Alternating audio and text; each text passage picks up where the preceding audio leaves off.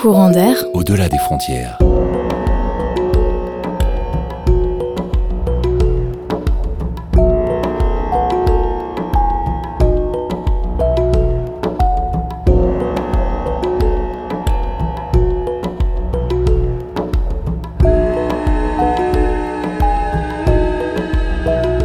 Bonjour à tous, bienvenue dans Courant d'air, l'émission qui vous fait voyager. Cette semaine, Camille nous propose un retour dans le temps, un retour un peu magique, en Chine communiste pourtant. Cette émission verra ensuite témoigner une poète irlandaise, Marianne, rejoignant tout de suite Camille et Hervé pour une histoire enchanteresse dans la Chine des années 70.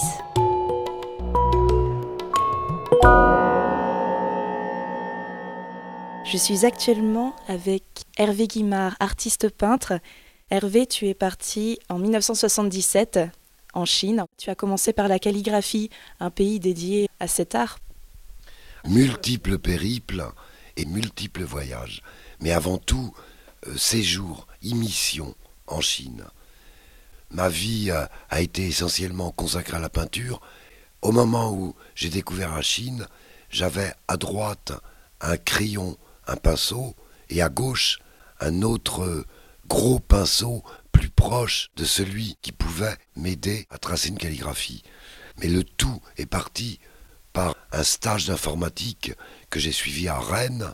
C'était uniquement consacré à une recherche informatique et ça m'a complètement ouvert l'espace chinois. Tu es arrivé euh, premièrement à Taïwan, deux ans là-bas? Alors exactement dans ce même cadre, je suis arrivé à Taïwan, Formose, c'est-à-dire la Chine nationaliste.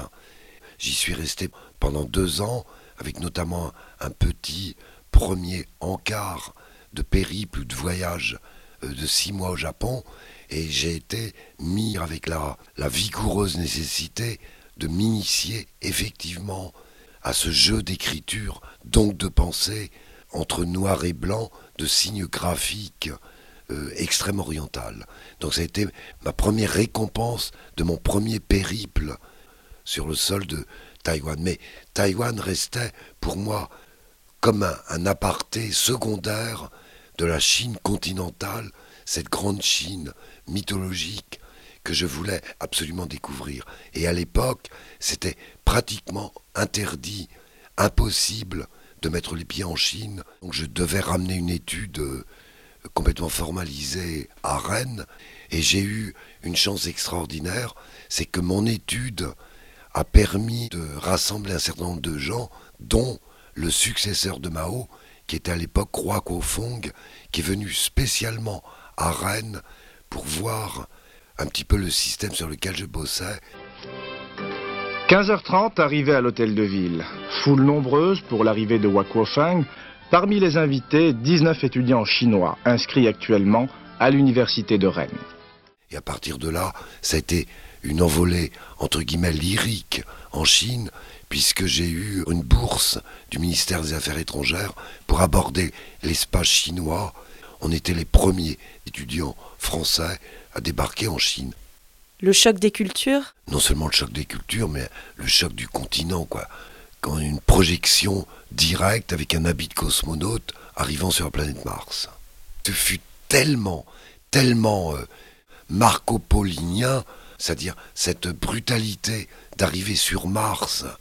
Je l'ai vécu comme tel, à tous les niveaux, au niveau physique et au niveau mental et au niveau spirituel.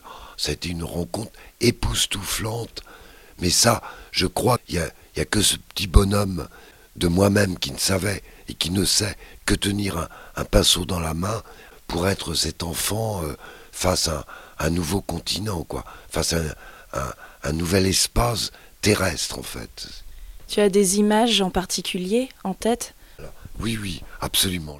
Ça a été, comment dire, plus qu'une image, ça a été la lumière. Cette sensation lumineuse de nouvelle lumière et cette sensation d'un air sur ma peau à travers le bus dont la porte, la, la fenêtre venait de s'entr'ouvrir.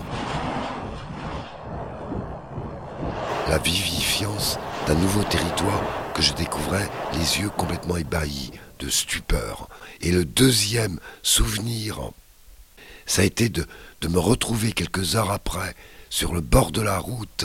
On a eu une seconde de liberté, c'était la première seconde de liberté en Chine, et Dieu sait que le temps était rigoureusement compté pendant mes dix suivantes années, et je me suis retrouvé le cul par terre à regarder cet alignement, ce défilé ininterrompu de vélos dans les deux sens, aller-retour, avec ses habits uniformes du chinois sur son vélo.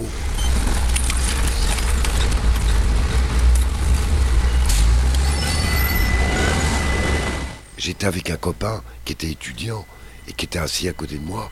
Et au même moment, on a prononcé tous les deux, pratiquement en se regardant, stupéfaits, le mot en écoutant le clic et clac des vélos qui faisaient aller-retour sur cette grande voie euh, improbable. D'un seul et même élan commençait l'aventure euh, privilégiée d'une approche extrêmement personnelle d'une découverte de la Chine par la machine. Et ça a été ma Chine, pour l'un et pour l'autre.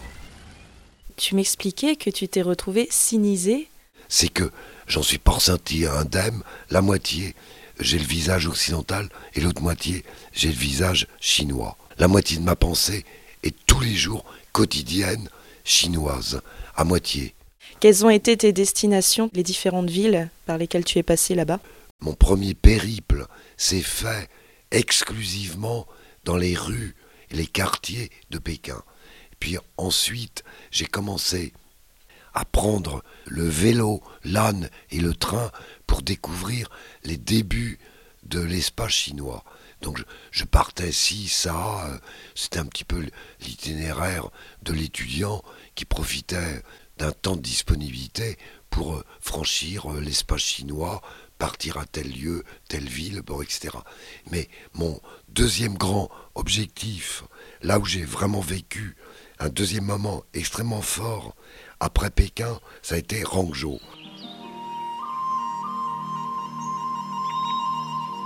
Rangzhou, tout simplement, il y a un mot en Chine, on dit dans le ciel il y a le paradis et sur la terre il y a Rangzhou et Suzhou. Pour moi, c'est le grand imaginaire, la première école des beaux-arts, première euh, révolution euh, qui s'est faite par un trait de crayon. Donc c'était vraiment cette initiation paléolithique euh, que je voulais absolument rencontrer. Mais ça, c'est la Chine du Sud. Puis après, il n'y a pas une ville, pas un village, pas un centimètre carré que je pourrais ignorer en Chine. Dès que j'avais eu une, seconde, je partais à l'autre bout, euh, dans les montagnes, les fleuves, les forêts, au nord, au sud, à l'est, à l'ouest. Il y avait un accueil particulier? Tous les accueils, euh, les uns différents des autres, de cet espace qui était resté relativement fermé pendant de très longues années, et chez les êtres que je rencontrais, ça a été aussi le premier leitmotiv de communication.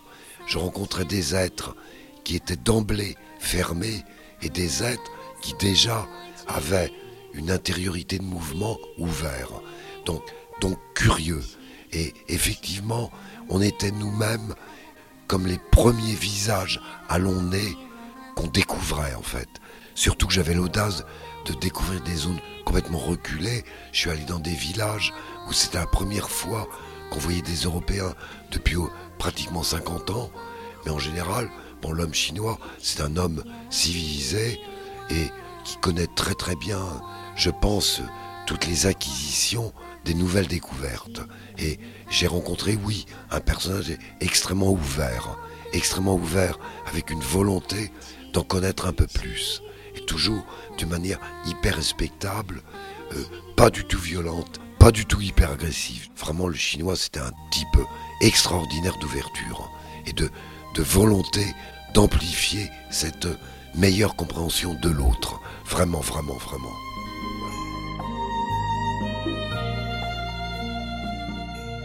Ça n'a pas été trop compliqué pour toi, la confrontation avec les autorités, l'administration? C'est là où je peux dire d'une manière présomptueuse le côté extraterrestre, le côté martien. C'est que je découvrais un autre système de, de formation et d'organisation des êtres humains dans une politique extrêmement rigoureuse, puisqu'à l'époque, euh, Mao venait de mourir. Moi, je suis arrivé en 77, c'était en pleine arrestation, notamment de la bande des quatre. Donc, je suis arrivé véritablement aux premières braises du post-maoïsme, en fait.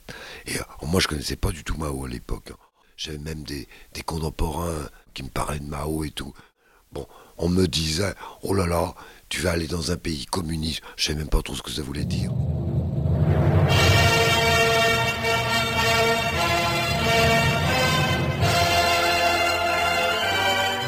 Je voyais des personnages de Mao qui étaient en pierre, euh, qui faisaient 15 mètres de haut et qui trônaient au milieu des places. Oh, je voyais ça comme un regard d'enfant. Je me dis, comment se fait-il que autant de petites fourmis élèvent une grande statue sur une de leurs fourmis?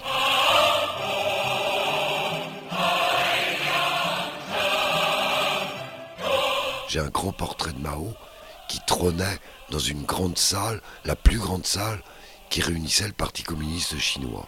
Bon, mais ça c'est des trucs que j'ai ramenés en 2000, pas un coup de foudre. J'ai croisé un, pilote d'avion super aimable qui l'a mis dans sa cabine parce qu'il était intransportable et on pouvait ni le mettre dans la soute à bagages, ni le mettre dans le cockpit. Et le commandant a dit, bon, euh, au dernier moment, moi je veux bien sauver ce portrait, parce que c'est vous, et je le mets dans ma propre cabine, et j'ai trouvé ça complètement génial, quoi. Et c'était une espèce de franchissement symbolique euh, de pays à pays, d'être à être, de population à population, de culture à une autre.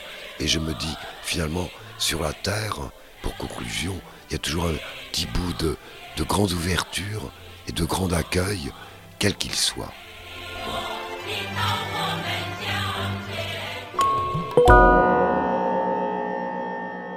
Voici la fin de cette interview. On écoute Beauty Song, une chanson de la bande originale du film Le secret des poignards volants.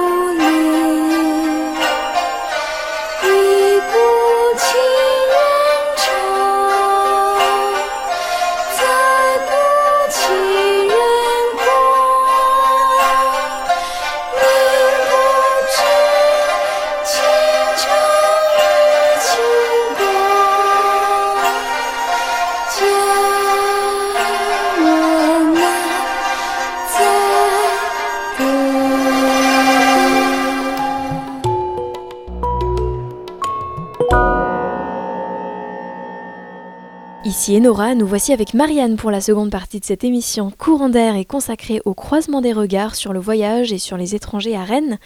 Marianne, tu es irlandaise. Nous sommes voisins européens, cousins celtes aussi. Qu'est-ce qui, selon toi, illustrerait au quotidien ces dimensions-là? Enfin, euh, c'est une question euh, de réponse. Sur le niveau celte, oui, on est très pareil. On a, on a des musiques très similaires, des instruments qui se ressemblent un peu. Euh, et pour les danses, oui. par exemple, quand je vais au Fesnoz, si, si ça m'arrive ou j'oublie les pas, je danse la danse irlandaise et ça passe.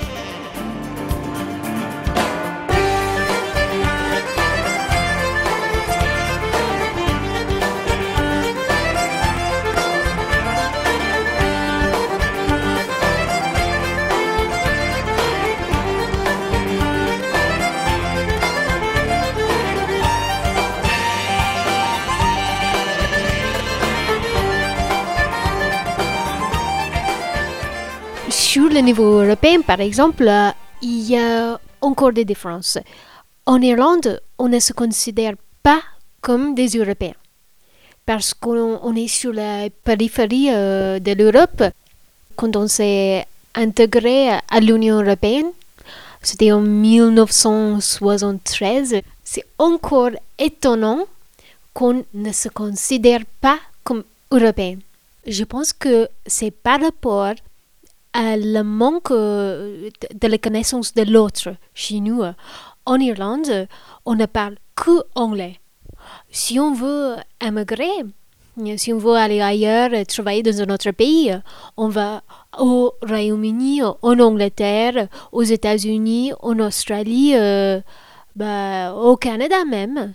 Mais on ne va pas en Europe parce qu'ils ne parlent pas la même langue que nous.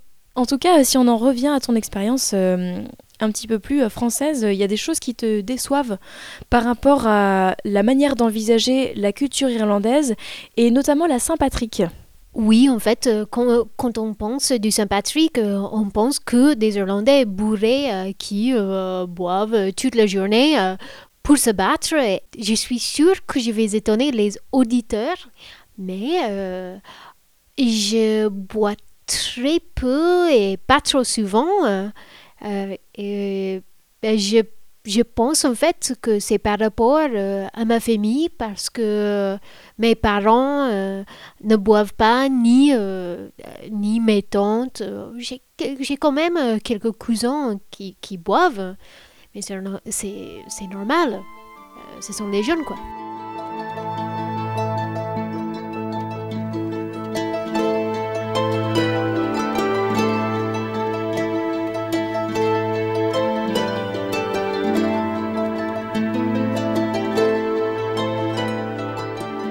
Éile fádraig in is si a ríist barahim tain. Brahíon ma tír sa uam mo chlán mo gachrod. nó bhfuil tú ann? Cén fá? In íon se, mechar, mo wach, mo wach mo charmgad ar fuair, mo cháde, mo rá an céanrod a talamse mo chrí ach tá mo chrí helinn éing. Joog sé bás agus ní bhéh é is agam. Oera mawahir, fado fado, kanairian boharlat.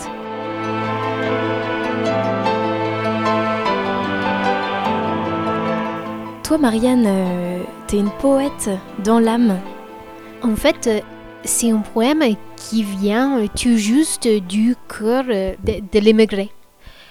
C'est en irlandais et c'est intitulé La et la Fadrik la fête Saint-Patrick. Peux-tu nous expliquer euh, ce que tu voulais exprimer euh, avec ces mots? Oui, bah, rapidement, c'est du point de vue euh, de l'émigré le jour de Saint-Patrick qui a beaucoup de sentiments nostalgiques envers son pays. et notamment, c'est ça que, que j'avais ressenti. et qui se demande pourquoi il n'est pas dans son pays euh, qui se rappelle euh, de, ses proches, euh, ses parents, ses, sa famille, ses amis, même son cœur qui allait laisser au pays, quoi, au bled. Et je pense que c'est le cas de beaucoup d'émigrés, que son cœur reste au pays euh, tout le long de la vie et que pour une raison ou une autre, ils ne peuvent pas revenir au pays euh, parce que peut-être que, comme moi, s'ils reviennent au pays, euh, ils, se, ils se retrouvent dans le même cas que le pays adopté, où ils se sont encore et toujours comme étrangers. Tu te sens comme une étrangère quand tu rentres en Irlande? Malheureusement, et heureusement en même temps parce que euh, c'est enfin c'est à cause et grâce à cette expérience habitant à l'étranger. Parce que quand on habite ailleurs, on vit forcément des expériences différentes, on voit des choses euh, d'une manière différente, on se côtoie avec euh, d'autres personnes, d'autres cultures euh, ou qui euh, on n'aurait pas forcément rencontré. Par exemple, ici, j'ai rencontré des personnes de plusieurs religions, de plusieurs cultures, de plusieurs langues. Et c'est vrai que si je peux dire que parfois je, me sens un peu arabe, un peu africaine, un peu bah, oui, européenne, française, un peu américaine même. Et oui, euh, toujours, euh, je m'identifie en tant qu'Irlandaise, en tant que nationaliste, parce que je suis devenue euh, plus nationaliste à l'étranger. Je me suis assumée en tant que nationale irlandaise, mais pas au point de, de nationaliste extrême, pas du tout. Tu es un peu une ambassadrice de l'Irlande parce que tu es une représentation à travers ce que tu es d'une partie de l'Irlande en fait quoi. Mais finalement, euh, tu es allé à Boston aussi il y a quelques temps pour euh, faire un petit séjour, tu es resté quand même quelques mois et euh, par contre tu t'es pas du tout senti à Boston comme tu te sens ici. C'est un sentiment très spécial. Quand je suis allée là-bas, on me voyait pas comme euh, la fille de quelqu'un, on me voyait pas comme, euh, comme irlandaise, on me voyait pour moi, pour ce que je suis, pas pour ce que j'ai fait. Je me vois pas vivre là-bas ma vie, euh, je ne me verrais surtout pas avoir une famille là-bas. J'aurais bien aimé qu'on en parle davantage. Malheureusement, on va manquer de temps. J'aurais simplement aimé euh, qu'on parle ensemble de la notion d'étranger. Mais qu'est-ce que c'est euh, ce mot euh, si, bah, si on vient de l'autre côté de la rue, est-ce qu'on peut être étranger? Bah, Dans certains, certains cas, oui.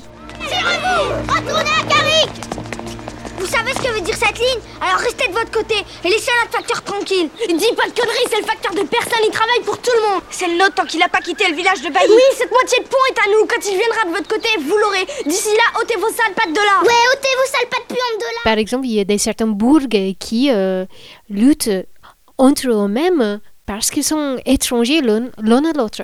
Il faut qu'on supprime ce mot étrangers du dictionnaire français, euh, tous les dictionnaires internationaux, pour pouvoir euh, lutter contre le racisme, la discrimination et, et, pour pouvoir euh, créer une société juste.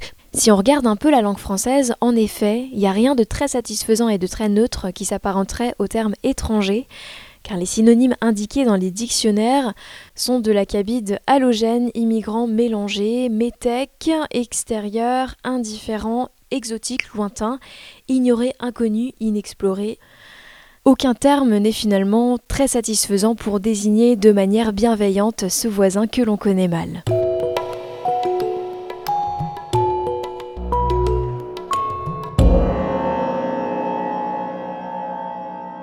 Chers auditeurs, si vous avez des suggestions, mais n'hésitez pas à nous en faire part, l'équipe de Courant d'Air sera ravie d'en discuter avec vous. Vous pouvez retrouver cette émission sur Facebook et réécouter les podcasts sur le site internet de Radio Campus Rennes. Merci à Camille, nymphe des bois exilée à Berlin, aux invités, à Did Gibril et à Claude. Kenachenta, écoutons Daily Growing d'Altan.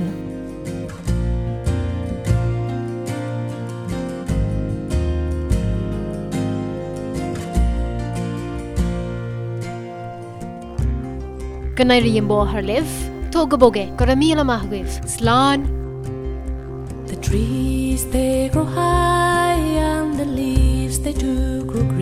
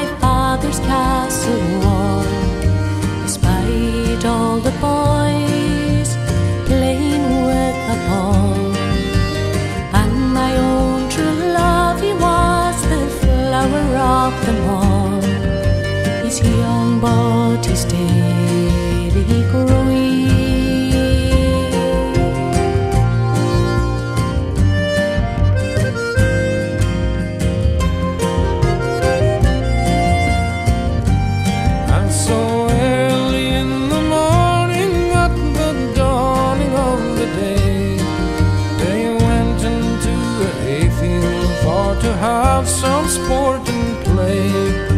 And what a little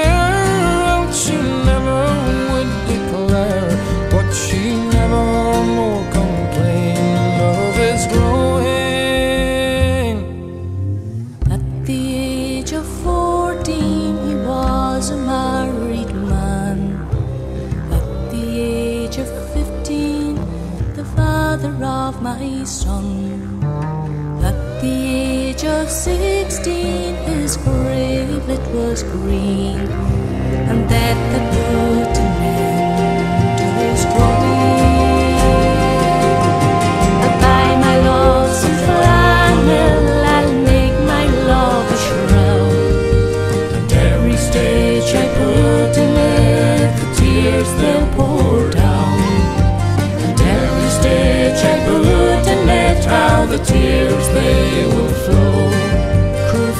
has put an end to his growing.